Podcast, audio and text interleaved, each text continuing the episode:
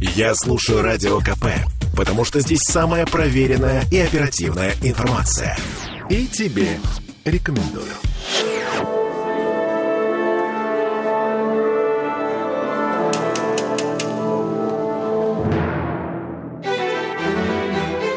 Лишний билетик.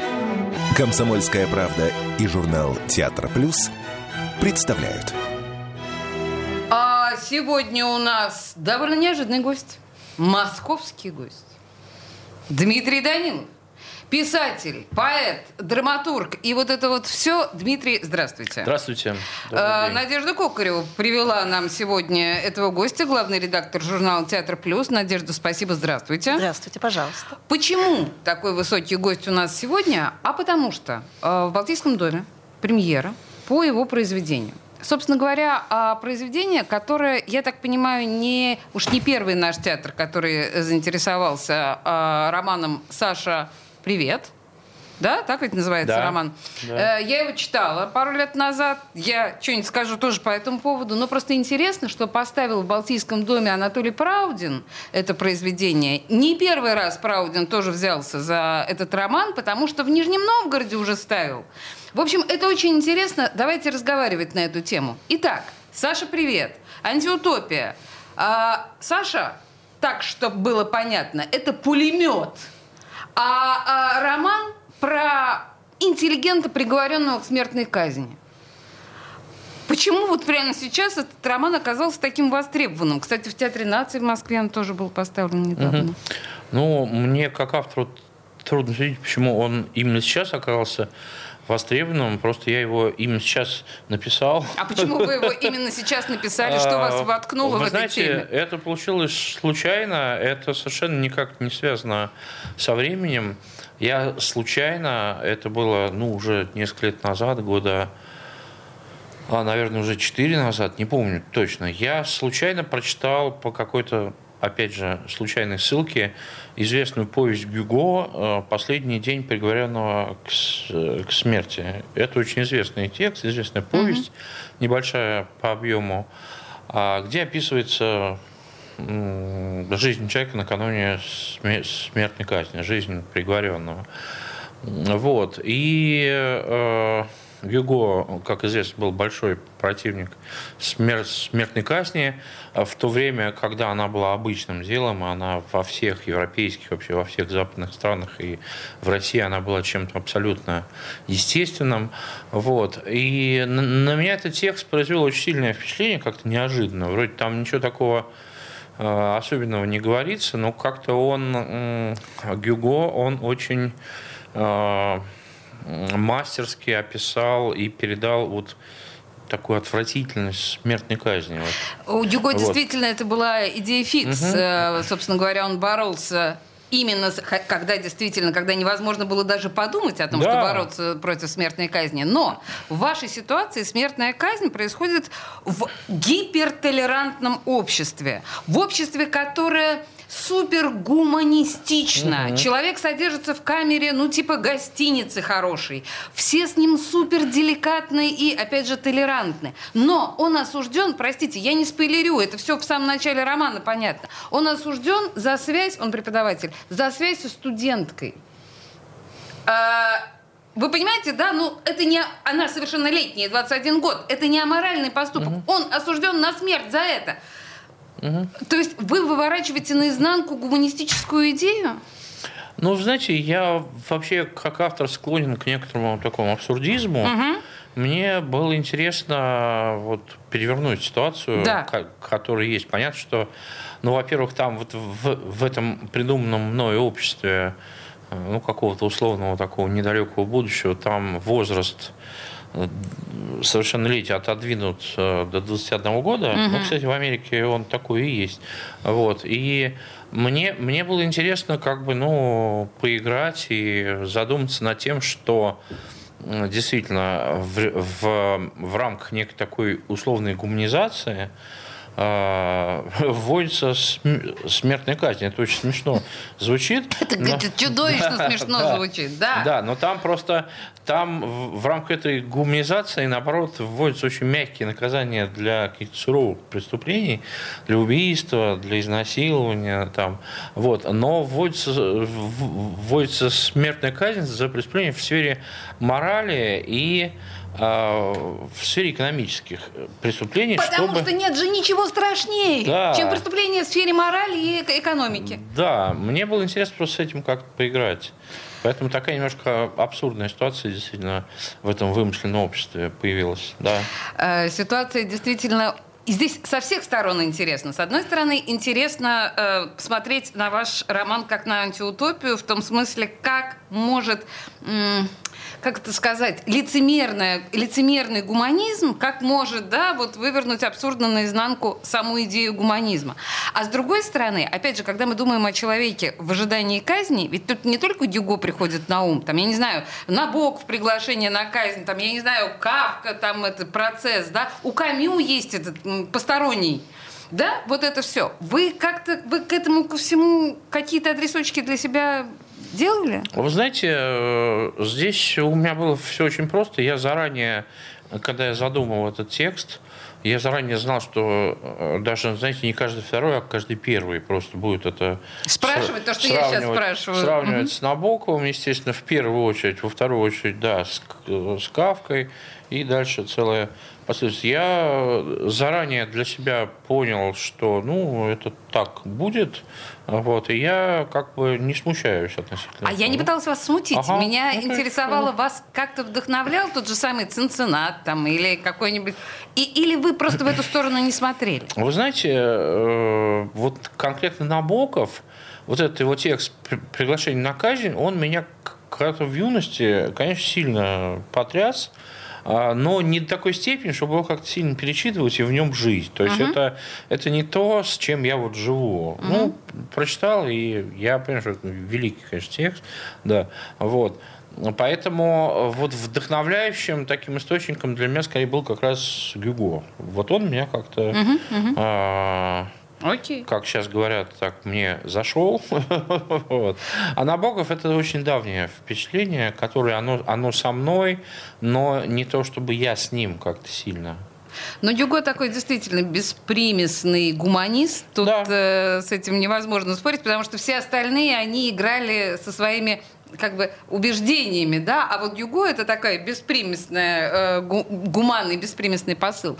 Э, скажите мне, пожалуйста, вот вы, когда работали с, в Театре нации, да, вас поставили, я сейчас не могу вспомнить фамилию режиссера. Марат Гацалов. М- Марат Гацалов, да. А, понрав...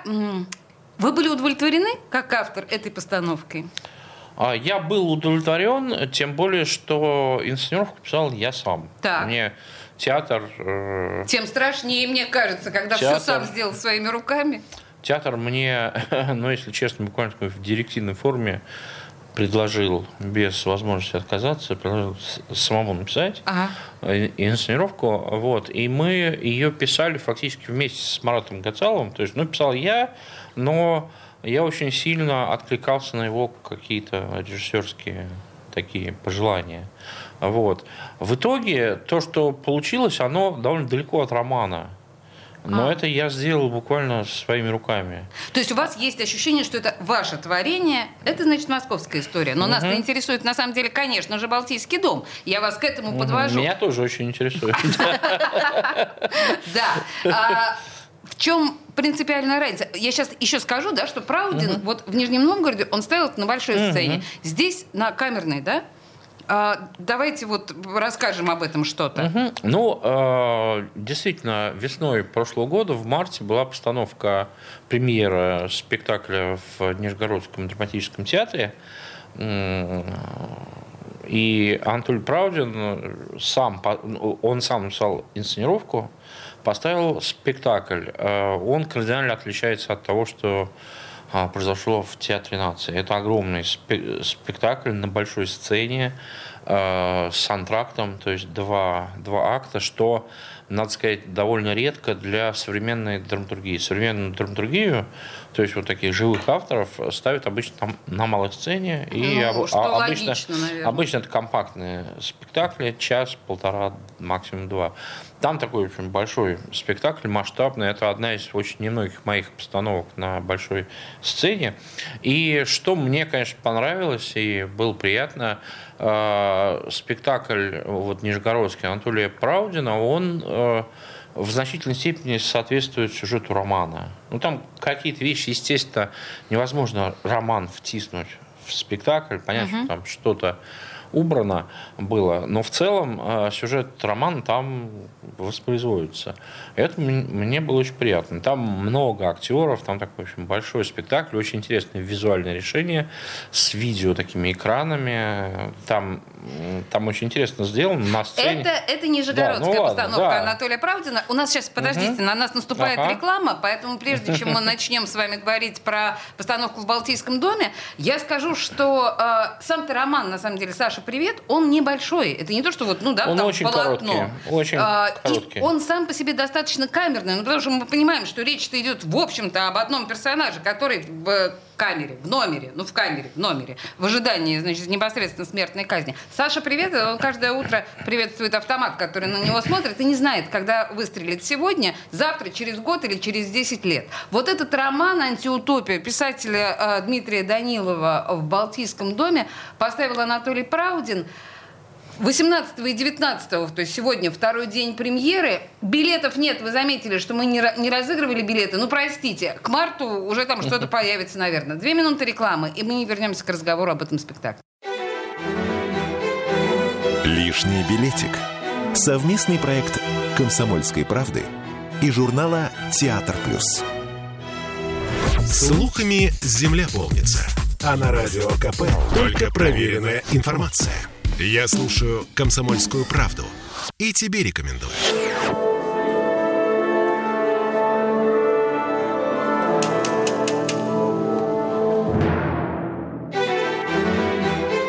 Лишний билетик. Комсомольская правда и журнал «Театр плюс» представляют. А мы продолжаем говорить о премьере в театре, э, в, в Балтийском доме. Премьера, два дня, 18 и 19. Э, Саша, привет. По роману Дмитрия Данилова, который, собственно говоря, в студии радио «Комсомольская правда», мы продолжаем с ним об этом говорить, постановка Анатолия Праудина. Мы не разыгрываем билеты сегодня, потому что спектакль всего, понимаете ли, на 60 зрителей. То есть он не просто камерный, а он просто мысипусенький. И мы не подготовились с Надей, к сожалению, винимся. Но зато мы, с вами, мы, мы вам расскажем об этом, об этом спектакле подробно. Подробностях. Да, а вы будете уже готовы, и когда уже появятся билеты, вы обязательно их купите. Не? Так, хорошо. А, мы тут в пресс-службе Балтийского дома есть ваше видеоинтервью по поводу да, этого спектакля. И вы говорите буквально так. Мы легкомысленно и свысока относимся к этой шестой заповеди. Ну, подумаешь, с девушкой вступил в контакт, дело хорошее. Но вот видите, что случилось? Обрушение, погром случился. Это не наше личное дело, оказывается. Складывается ощущение из этой вашей реплики, что вы внутренне как-то все равно осуждаете вашего героя Сергея, филолога и педагога, вступившего в роман со своей студенткой. Вы знаете, я, я сейчас с трудом припоминаю, когда я это говорил.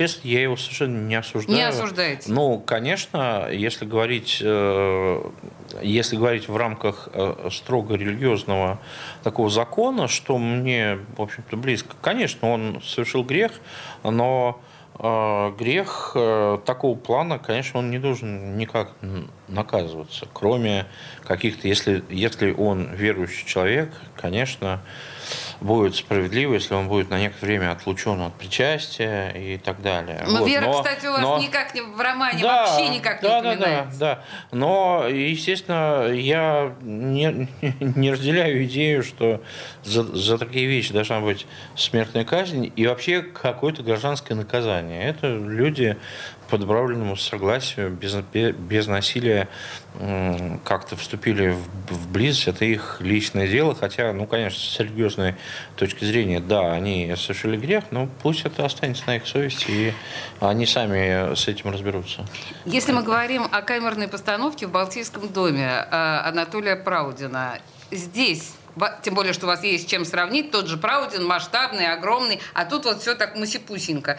И как? Вы, вы не разочарованы? Вы, вам нормально в таком камерном масштабе? Вы знаете, дело в том, что я еще не видел спектакль, я сегодня пойду и, и увижу. Угу. Волнуюсь вот. за вас. Поэтому я тоже То есть, подождите, волнуюсь. а генеральные репетиции там вот это? Ну, я вчера не был. У меня вчера было э, мероприятие ага, в Петербурге. Ага. Я читал стихи свои, поэтому вчера мне не удалось побывать, а сегодня я увижу это. Но, знаете, у меня нет опасений, что это будет плохо, потому что Анатолий Правдин это прекрасный режиссер, и он уже работал с моим, причем с, именно с, с, с этим текстом, и в Нижнем Новгороде он поставил прекрасный спектакль. Угу. Я совершенно не сомневаюсь, что он сделает очень хорошую, сделал очень хорошую работу, у меня даже никаких нет сомнений.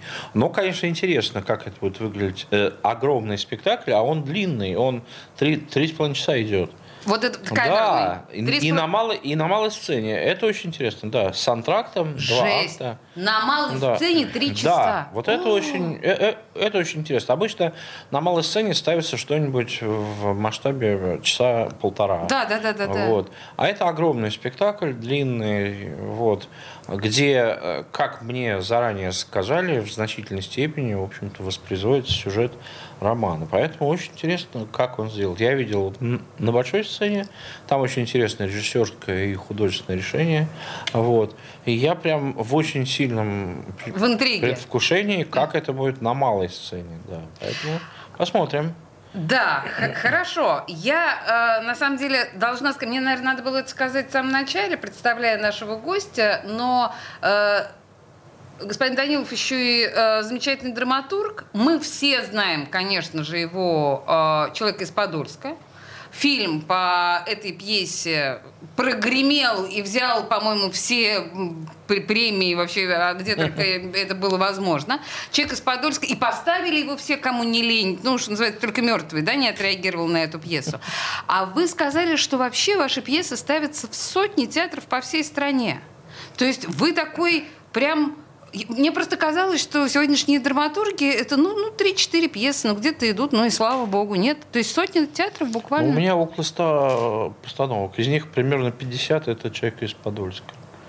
То есть все расхватали Всем человека из Подольска. Я понимаю, нет, ну потому что это действительно очень сильно. Слушайте, но если мы говорим о человеке из Подольска, это острая, простите меня, пожалуйста, за банальность социальная сатира. А, а вам не прилетает ниоткуда вот за, за этот жанр? Ну, типа, вы осуждаете. Как это вы можете так э, наших доблестных полицейских, значит, ну, я не знаю, развенчивать их светлый образ? Ну, знаете, пока не, пока не прилетает. Более того, было несколько случаев, когда сами полицейские приходили на, на этот спектакль, и им он очень нравился. Вот э, самый такой э, анекдотичный случай был в Тольятти. Это было еще давно, в семнадцатом году. Там в Тольятти, э, как, как известно, там есть очень хорошая такая драматургическая школа, она сложилась. Вот, и они проводят фестиваль читок театральных. Uh-huh, uh-huh, вот. Uh-huh. И в семнадцатом году, а я написал пьесу в шестнадцатом году, то есть она была такая свеженькая, они взяли эту, эту пьесу на, на фестиваль читок. И именно на чтение этой пьесы совершенно случайным образом пришло чуть ли не целое полицейское отделение. Э, им просто начальство... Им просто начальство, учебу, начальство случайно узнало, что идет фестиваль театр, вот, театра, говорит, вот ты, ты, ты, ты, ты, идете и повышаете культурный уровень. Потому что полицейский должен быть культурным человеком. Они, и они совершенно случайно, они не знали, что это про полицию, просто случайно.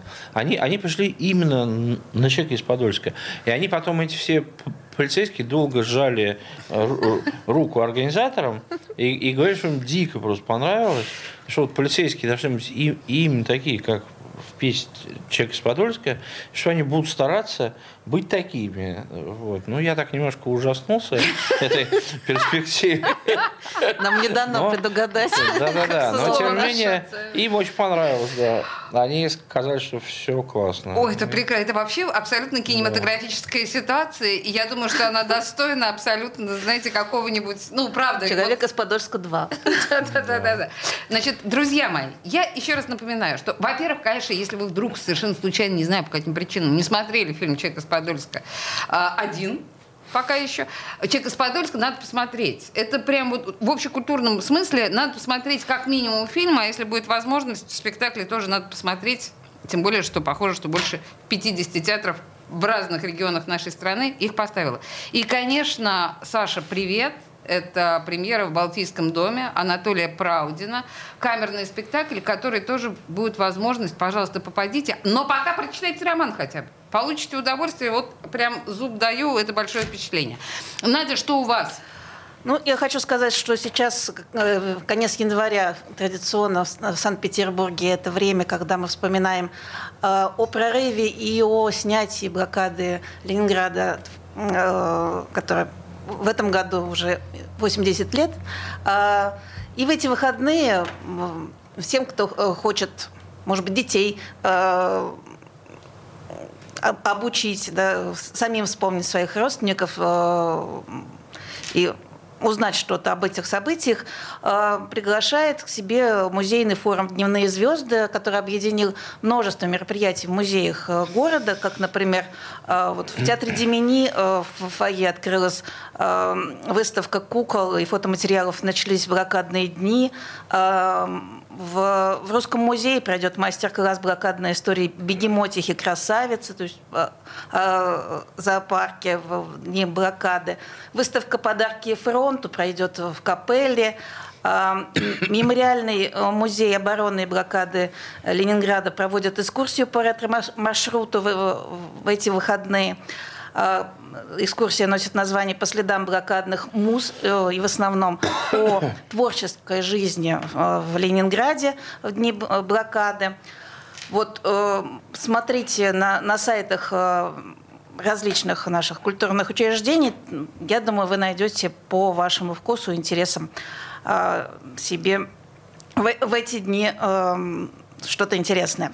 А, например, в Петропавловской крепости на Соборной площади открылась выставка «Станция Ленинград освобожденный», приуроченная также к этим событиям. Ну, на, на этом, пожалуй, об этом все. А театральный музей, как всегда, затейничает. А, в 20, 21 января там пройдет книжный клуб и бумажный театр интересные. А, а, а я, знаете, что скажу? Вот русский музей, наши слушатели звонили и говорили, что невозможно дорогие билеты для пенсионеров, причем не, не настолько дорогие для просто жителей нашей страны, а для пенсионеров, ну, целых 500 рублей. Так вот, друзья мои, каждый день в 14 и в 15 часов для пенсионеров специальные часы, там значительно дешевле, по-моему, по 300 рублей. И каждую первую среду вход в русский музей бесплатный. Это вот нам недавно сообщили, угу. я должна об этом сказать. Угу. Э, Надежда, к сожалению, закончилось наше время. Мы так долго э, сегодня говорили с нашим замечательным гостем про замечательно... Уверена, что это что-то безумно интересное. Может быть, кому-то может не понравиться, но это наверняка что-то очень интересное. Саша, привет! В Балтийском доме. В постановке Анатолия Праудина. Спасибо вам большое. Спасибо. Спасибо. Лишний билетик. Совместный проект «Комсомольской правды» и журнала «Театр плюс».